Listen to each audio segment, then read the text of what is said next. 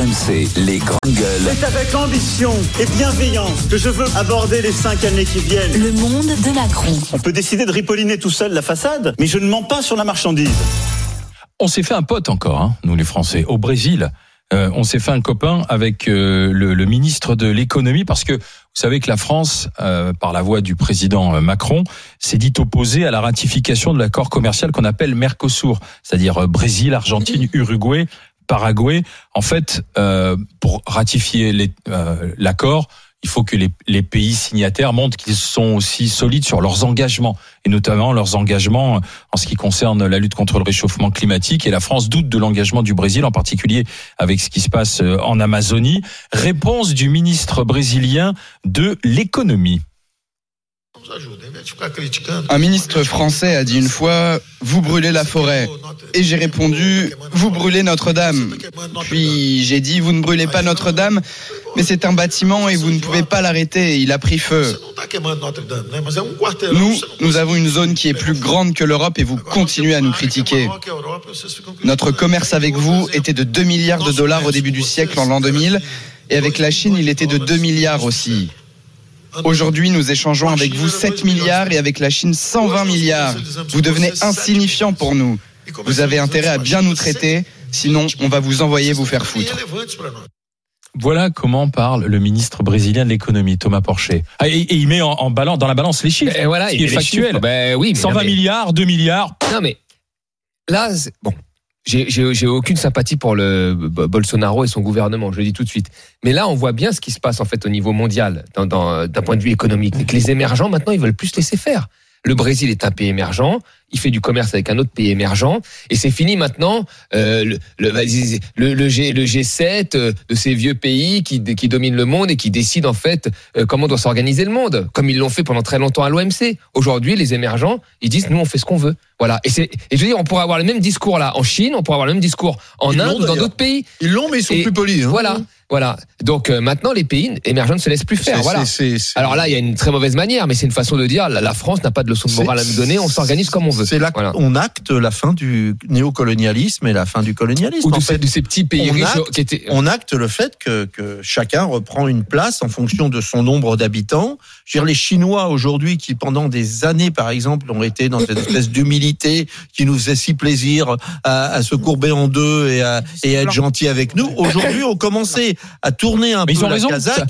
Ben, c'est- pas comme ça que tu dialogues maintenant, non, que tu instaures de les nouvelles leçons- relations, Les leçons quoi. de pas en morale. disant allez vous faire foutre. Les, les Français sont vus partout quand même Comme des donneurs comme de des, néo, des néocolonialistes avec des, qui donnent des leçons de morale, puisque c'est eux qui sont les plus grands, les plus forts, c'est eux qui savent l'éducation, c'est eux qui savent la culture, c'est eux qui savent tout. Donc partout, effectivement, ils sont pas très très estimés. Il faut dire la réalité, même si la France est, est, est très estimée en tant que, que pays culturel, etc.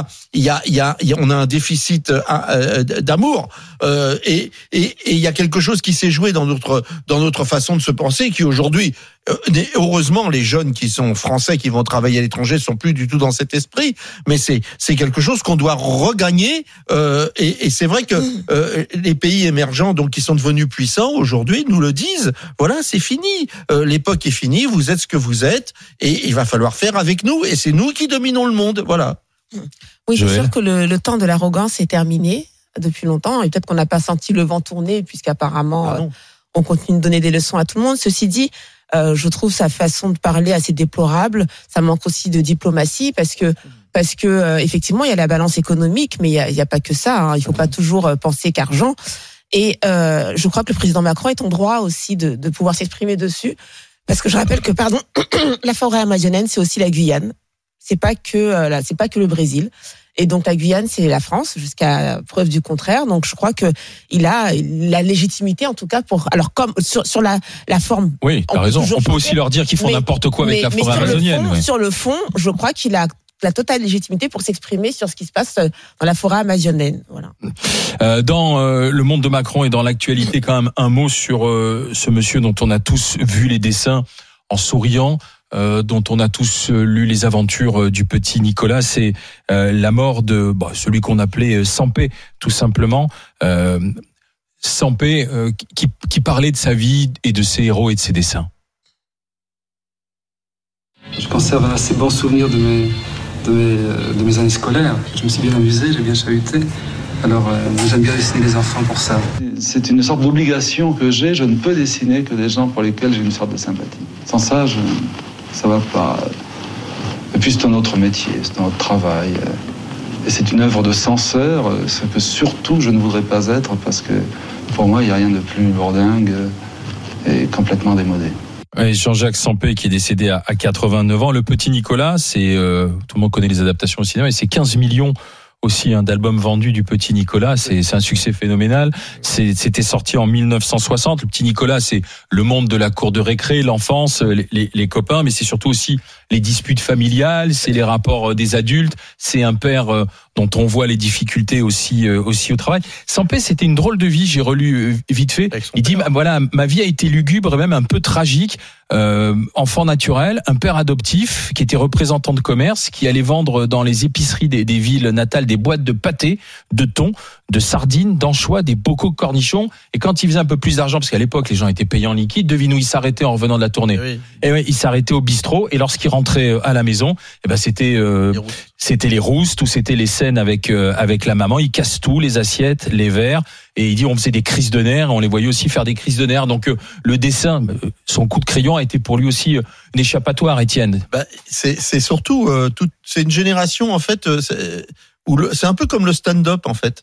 Euh, c'est une génération où le gag où il n'y a pas que le gag dans le dessin, c'est-à-dire que euh, un petit peu comme euh, une génération d'humoristes. Euh, je pense à Bedos parce que euh, Bedos n'avait pas que le gag euh, euh, ou le Luron même hein, n'avait pas que le gag. C'était pas une suite de gags à l'américaine. Là maintenant, on est devenu complètement américain et dans le et dans le dessin de de, de dessin de presse d'ailleurs et dans le et dans le stand-up, c'est-à-dire qu'il il faut faire des gags qui se suivent et à la limite il en faut une toutes les 7 secondes parce que sinon le public s'emmerde.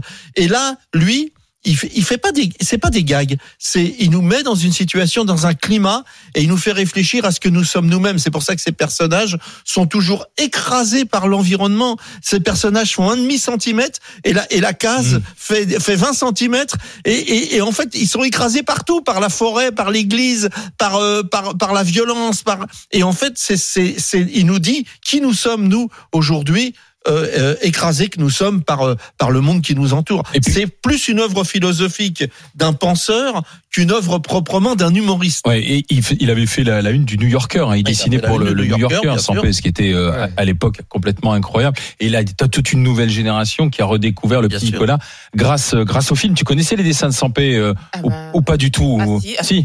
Complètement, complètement. Mais avec le petit Nicolas, beaucoup. J'avais deux, euh, deux livres, euh, Les Malheurs de Sophie et le petit Nicolas que je relisais en boucle, l'un après l'autre à chaque fois, et que je gardais sous mon coussin. Puisque, euh, oui, parce que les parents, vous savez, éteignaient la lumière, etc. Alors, dès qu'elle partait, ma mère, je rallumais, puis je regardais, euh, j'ouvrais le livre. Et donc, vraiment, euh, c'est euh, vraiment des, des souvenirs, surtout quand j'avais des parents divorcés. Et vraiment, ces deux livres, je sais qu'ils m'ont accompagné quand c'était un peu difficile. Ah oui, tu te réfugiais dans, le- dans, dans la lecture. Complètement, mais je les ai relus, je ne sais pas combien de fois. Et puis avec les déménagements successifs, je les ai perdus. Et ma fille, quand elle a grandi, je lui ai dit, il faut absolument que tu lises ça et tout. Alors, je vais acheter le petit Nicolas. Pff, ah, rien du tout. Ah, mais elle me l'a, elle me l'a lu deux secondes, elle me l'a posé, elle me l'a balancé. Elle est dans ses mangas, etc. Et j'étais tellement, mais ça m'a- c'est bizarre, mais ça m'a fait tellement de mal qu'elle l'ait Ah ouais, pas aimé ça t'a- parce ça que t'a rendu triste. ah mais ça m'a rendu triste. Je lui regardais les dessins, Clotaire. Enfin moi j'étais dans les dans les trucs et tout.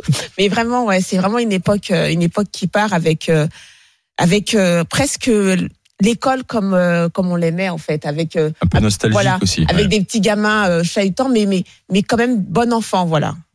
Monsieur Thomas Porcher, Non mais tu as lu ou pas? Non, franchement, Oh. le petit Nicolas ou, oui, oui, ou les dessins de Sampé passé, ou pas? en Ouais. fait, que, qu'on c'est lu, juste, ça passait comme com- ça. Voilà, mais qu'on l'ait lu complètement, ou, ou comme la fille de, de Joël, il est passé dans les mains de tous les enfants. En fait.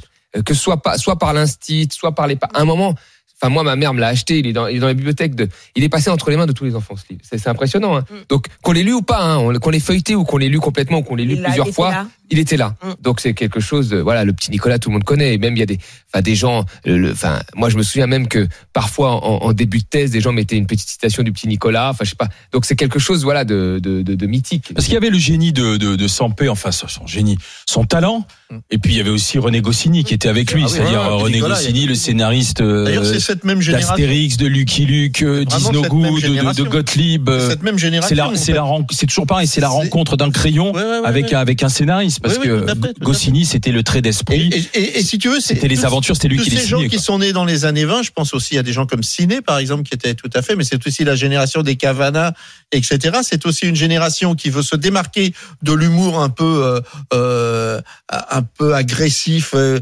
euh, toujours un peu euh, machiste, etc. De, de ce qui précède et qui fait de, de, de la dérision et de l'autodérision, c'est-à-dire qui, qui se moque en permanence et qui devient un dessin et, et un dessin politique en fait.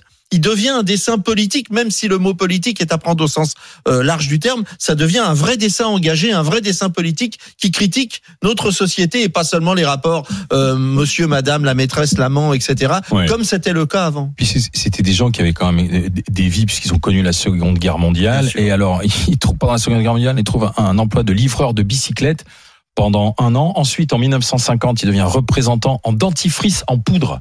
Ouais. Je sais pas si tu vois ce que t'imagines. Ouais, c'est- Tu, démarches. Oui, c'est ça, c'est à l'ancienne. Euh, T'imagines la force de persuasion. Bonjour, monsieur dame. Voilà, je vais vous vendre du dentifrice en poudre. C'est nouveau. Ça vient de sortir. Ensuite, il a été courtier en vin et c'est à ce moment-là, en 1950, qu'il commence sa carrière de dessinateur euh, dans la presse et qui s'inspire de son vécu en tant qu'enfant et son vécu ensuite, euh, euh, ce que lui a amené, amené la vie. Voilà, petit hommage à Sampé. On voulait quand même en parler dans les GG, dans les grandes gueules.